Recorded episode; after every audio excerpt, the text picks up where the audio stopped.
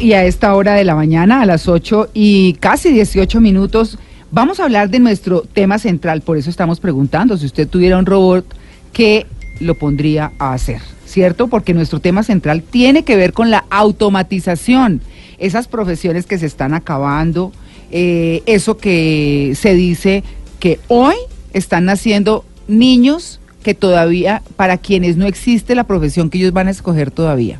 La mayoría de los niños mm. que hoy están entrando al colegio van a trabajar en algo que todavía no existe. Exactamente. Venga, María Clara, le arranco, digamos, con unas cifras que leímos en el libro Sálvese quien pueda de Andrés Oppenheimer. Pero ¿sabe eh, qué? Me deja saludar a, ah, Felipe. sería bueno, sería bueno. Hola, Felipe. Hola, María Clara y a toda la mesa. Bueno, Felipe Liscano es editor y cofundador de TechCetera, socio aquí de mi vecino Samir, que está hoy de vecino mío acá. Eh, y estamos hablando justamente de este tema tan interesante. Ahora sí, Samir. Dice Oppenheimer en su libro que... Eh, de que se llama Sálvese quien pueda. Se llama Sálvese quien pueda, eh, el futuro del trabajo en la era de la automatización. Mm. y básicamente está contando algunos estudios que han salido y que han dado, digamos, paso a este tema que hemos hablado ya en la mesa mm. sobre la cuarta revolución industrial. Entonces, por ejemplo, unos investigadores de Oxford predijeron que eh, para dentro de 15 años el 47% de los, de los empleos podrían desaparecer. Eh, hay un estudio de McKinsey que se llama Disrupción Tecnológica que dice que para el 2025 va a haber no solo una disminución grande de trabajos en el sector manufacturero, sino también entre 110 y 140 millones de oficinistas y profesionales que se van a quedar sin trabajo. Y el último, eh, un artículo de Forrester en el que se pronostica que este año, en el 2018, en Estados Unidos, se van a perder 9% de los empleos gracias a la automatización y ese número podría llegar a 73 millones para el 2030. Claro, es que usted va hoy en día al tren allá y llega, compra con tarjeta de crédito, le sale su tarjeta. Si acaso hay una persona por ahí chequeando, pero ya no encuentra en cada casilla una persona ni quien le ayude a meterle lo que antes era el token, ahora es tarjeta. Bueno, en fin, todo ese tipo de cosas, eso ya. Usted va a parquear y es exactamente igual, ni carga efectivo. O sea, toda una cantidad de cosas que usted dice, y entonces aquí qué, Felipe. bueno, ahí creo que la, la frase es cambio, es una constante. Y educación es otra de las constantes que tenemos que asumir. o sea, ah, anteriormente estudiábamos eh, la educación básica secundaria y hay mucha gente que paraba y simplemente salía a hacer labores operativas. Ese es el tipo de labores que se van a automatizar y se van a básicamente pasar de ser algo hecho por un humano a pasar pero yo ahí a hacerlo un bot. Yo ahí difiero porque digamos que esas son esas son esas labores que ya hemos visto durante muchos años que se han automatizado. Hmm. las estaciones de gasolina, ah, las estaciones de parqueo, son hmm. cosas que digamos que, que, tienen un nivel muy básico.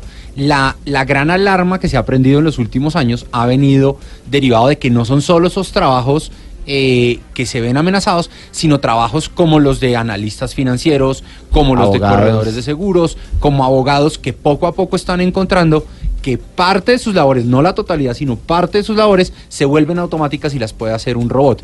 En, eh, en Morgan Stanley, en, en, Estados Unidos, en uno de los bancos de inversión, digamos, más grandes que ha habido, eh, ellos tenían en una oficina en Nueva York, tenían 200 traders de, de una, de un, digamos, de unos papeles específicos, de unas acciones específicas. Hoy quedan dos.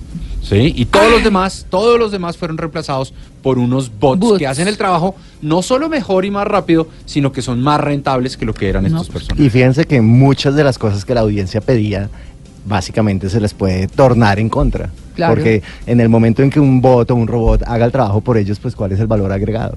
El empleador simplemente lo que va a hacer es programar más bots y listo. Claro, eso es como cuando uno chatea con alguna empresa de servicios o el banco, lo que sea, en internet. De acuerdo. Y entonces eh, al principio uno piensa que, eh, sí, María Clara, ¿en qué le puedo servir? Y yo, gracias, buenos días. todo decente, todo formal. Sí, todo formal. Señorita, señorita, buenos días. Y entonces un día que no era nada efectivo, dije, ay, usted es un robot, porque me dio rabia. Y resulta que me dijo, yo no soy ningún robot. Pero María... pelear también. Sin embargo, sin embargo, el 66% de la gente que ya ha usado robots o inteligencia artificial no sabe que lo ha usado. Y sigue creyendo que era una señorita que le estaba ayudando y no, era un robot. ¿Y, también son pelietas? Sí.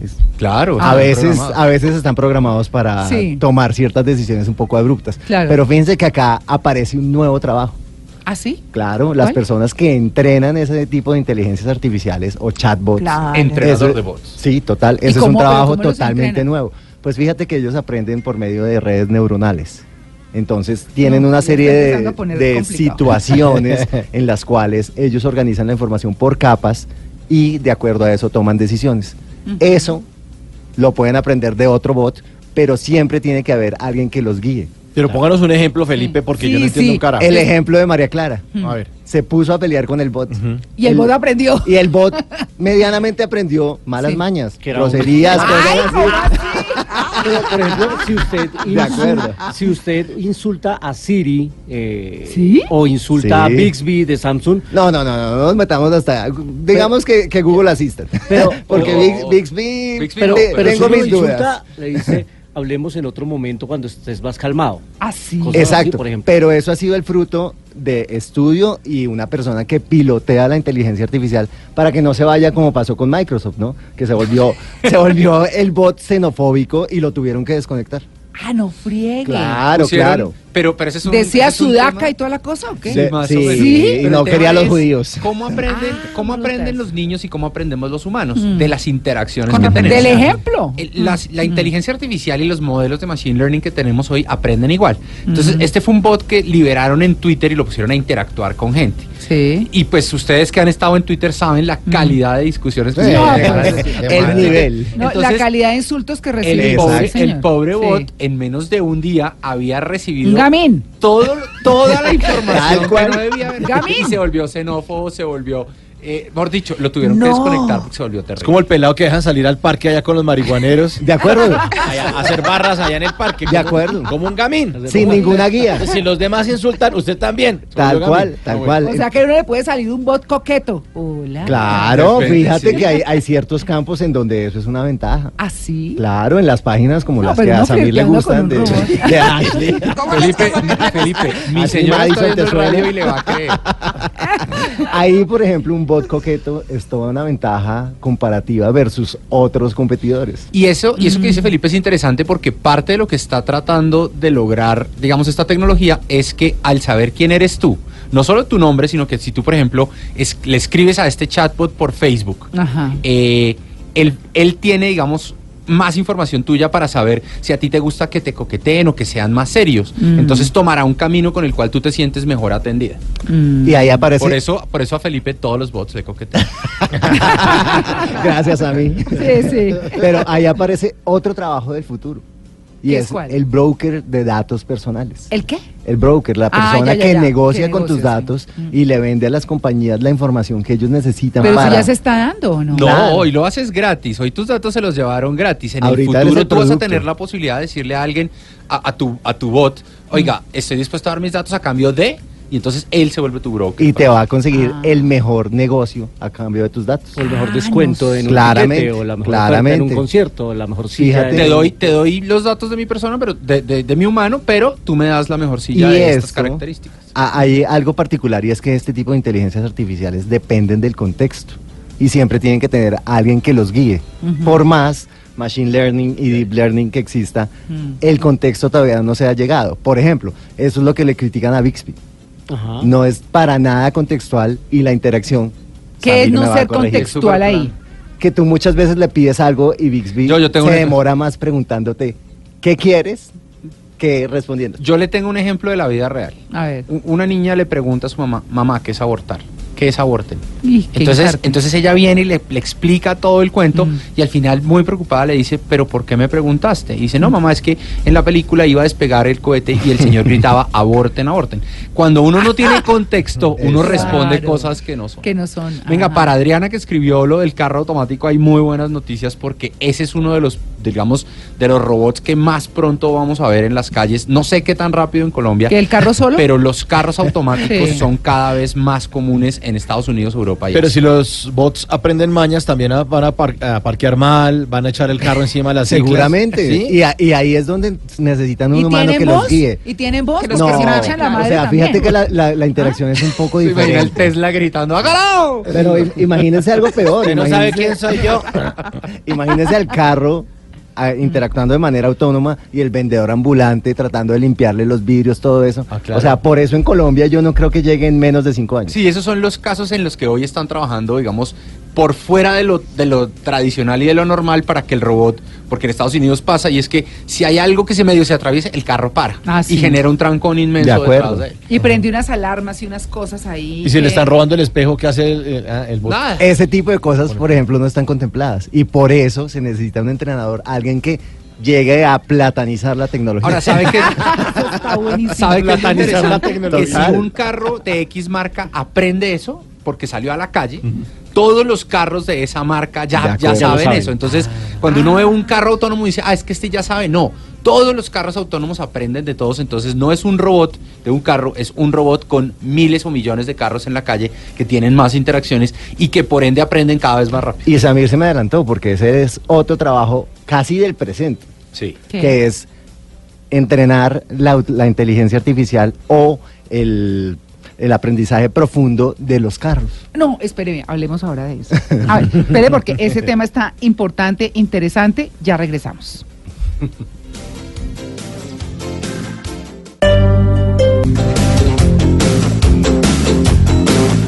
Bueno, todo se mueve ya con tecnología y estamos hablando de los trabajos que ya desaparecieron, los hemos mencionado algunos, que están desapareciendo en este momento y que van a desaparecer ya casi.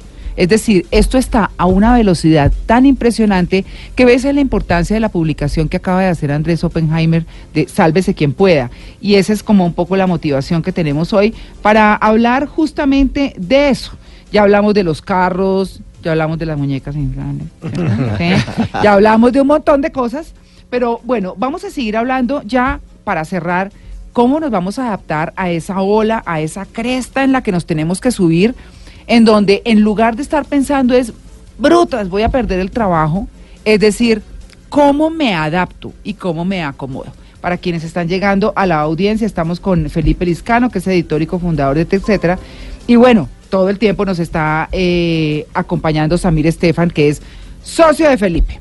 Entonces, Felipe, ¿cómo, ¿cómo hacemos? Porque uno, lo que hablábamos hace un momento, un traductor simultáneo ya existe en una aplicación. Luis Carlos, que estuvo ahora en el Mundial de Rusia, entonces hablaba en ruso a, eh, español, través del español y el teléfono le traducía a ruso. Entonces ya un, eh, traductor simultáneo, ¿qué? Y empieza uno a cuestionarse un montón de profesiones. Bueno, hay una serie de cosas, pero creo que la palabra del millón es educación. O sea, no podemos pensar que con lo básico vamos a poder enfrentar el futuro con todas las habilidades necesarias. Hay que empezar a reinventarse y entender un poco cómo está cambiando el paradigma del trabajo. ¿sí? Ya en países como Estados Unidos, por ejemplo, el, trabajo está un poco separado de los beneficios. Acá vamos en, contravía, en donde por cualquier cosa que tú hagas tienes que no solo recibir eh, una serie de beneficios fijos, ¿sí? como salud, pensiones y demás. Ah, ya, ya, ya. Sí, de, eso estoy hablando en Estados Unidos y en muchas de las grandes eh, economías. eso está cambiando. O sea, ya no es tan repetitivo, porque precisamente los, los trabajos repetitivos se ah, pueden bueno, es un poco lo que está pasando con Rappi, con Uber, con todo, si lo, si lo aterrizamos. Es el modelo del freelance en el que la gente, digamos, toma un rol casi como de empresario, pero termina haciendo trabajos para, para diferentes empresas o personas eh, utilizando la tecnología para acercarse a ellos. Mm. Pero Felipe mencionaba una cosa que me parece súper interesante y voy a votar aquí una cifra que leí ayer del Foro Económico Mundial en el que dice que sí, que sabemos que se van a perder en los próximos cinco años 75 millones de empleos, pero también sabemos que se van a crear 133 millones de empleos nuevos. O sea, Mucho más. Ahí está el tema de educación. Ahí está el tema. la pregunta es, ¿cómo hacemos para que la gente que va a perder los empleos pueda emplearse en eh, las nuevas labores que hay? El se gobierno, enseñar? Exacto. El gobierno canadiense, por ejemplo, tiene un plan impresionante de reentrenamiento de gente en industrias que sabe que van a morir. Por ejemplo, los mineros de carbón. ¿sí? Cómo llevarlos para que puedan ser parte fundamental de la nueva ola de energías renovables. ¿sí? Eso es lo que no ha querido entender el gobierno norteamericano en esta presidencia. ¿sí? Ah. Y es tratar de proteger lo que existe hoy cuando todos sabemos que la tecnología nos va a llevar al otro. Y Felipe y yo hablábamos en estos días, Felipe decía, mire, mis empleados, hoy hay muchas labores que ya no hacen. Y de totalmente de acuerdo, lo llevamos a un punto en donde les pedimos que dejen de hacer cosas repetitivas y le den el valor agregado a la compañía de poder tener un pensamiento crítico.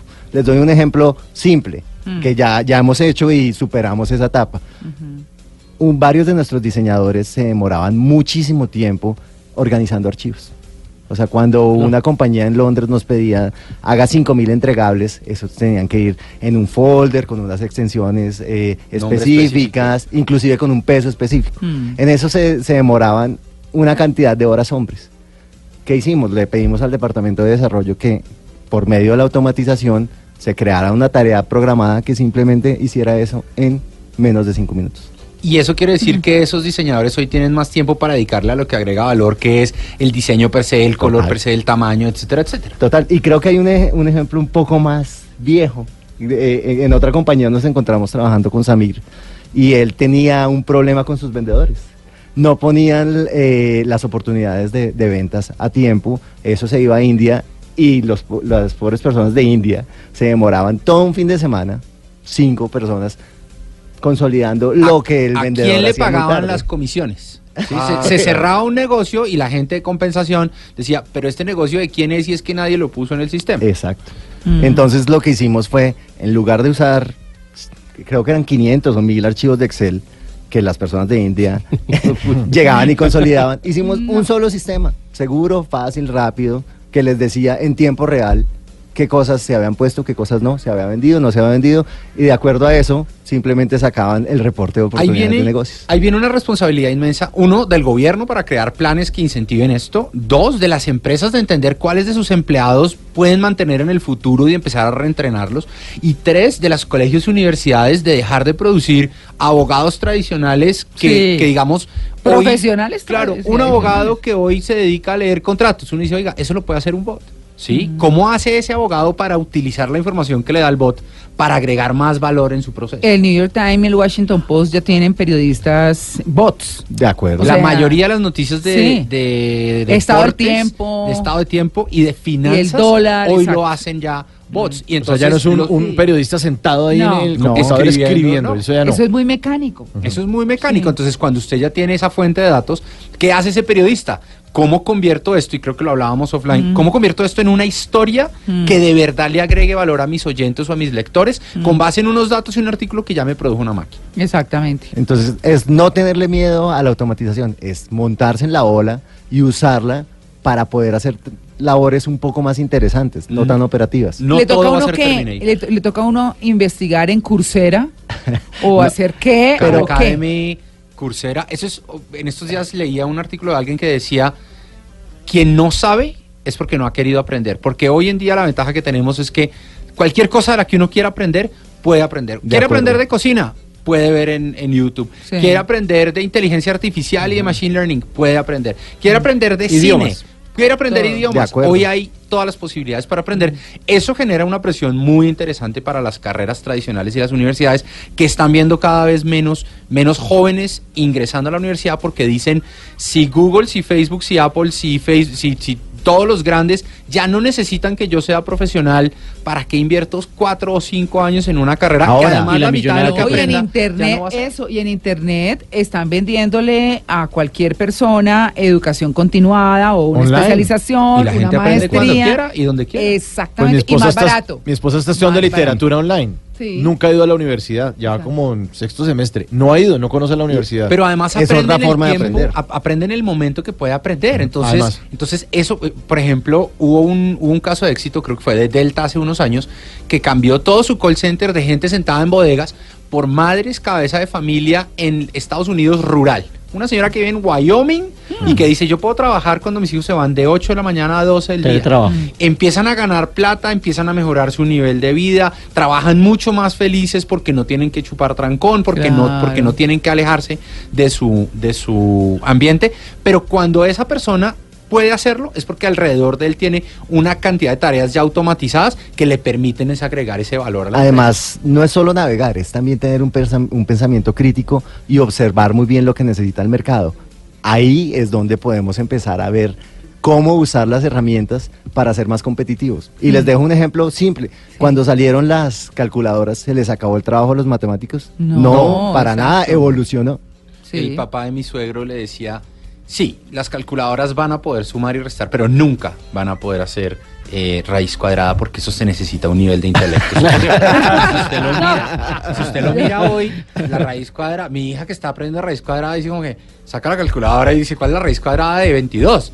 ¿Sí? Eh, y evolucionamos con eso. antes todo el mundo hacía las cuentas a mano, hoy en día la mayoría de la gente toma el resultado que esa calculadora le votó para agregar valor. No todo va a ser como Terminator. Totalmente de acuerdo. Bueno, pues ahí está el tema que está buenísimo y a ustedes les estamos preguntando, si tuvieran un robot, ¿qué lo pondrían a hacer? En arroba Blue Radio Co con el numeral en Blue Jeans, María Lourdes.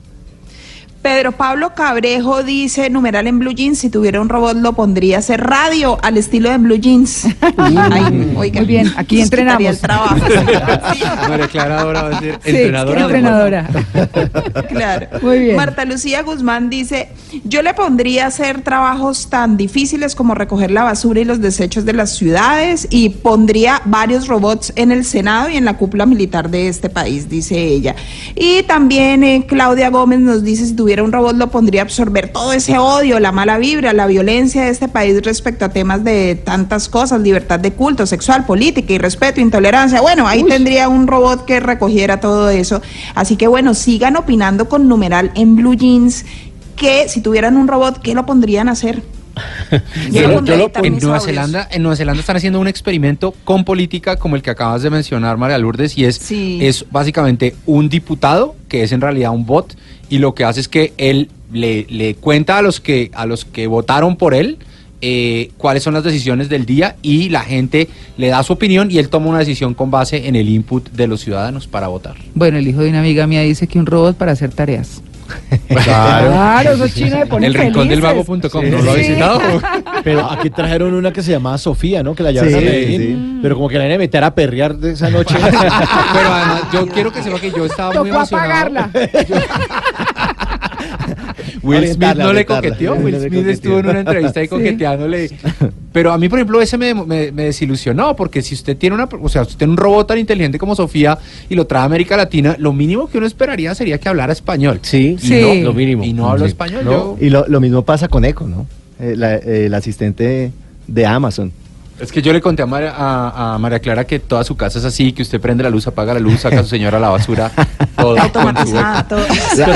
y el eco sí le dice a Felipe, claro, papi. pero le falta una función a la que yo pondría un robot de hacer en mi casa encontrar las medias que se pierden. las llaves, las llaves. Por favor. bueno, el tema está buenísimo. Vamos a seguir más adelante ¿cierto? En una, porque esto está cambiando tan rápido que eventualmente vamos a estar hablando, por supuesto. Felipe, muchas gracias. Gracias a ustedes por invitarme. Nueve en punto.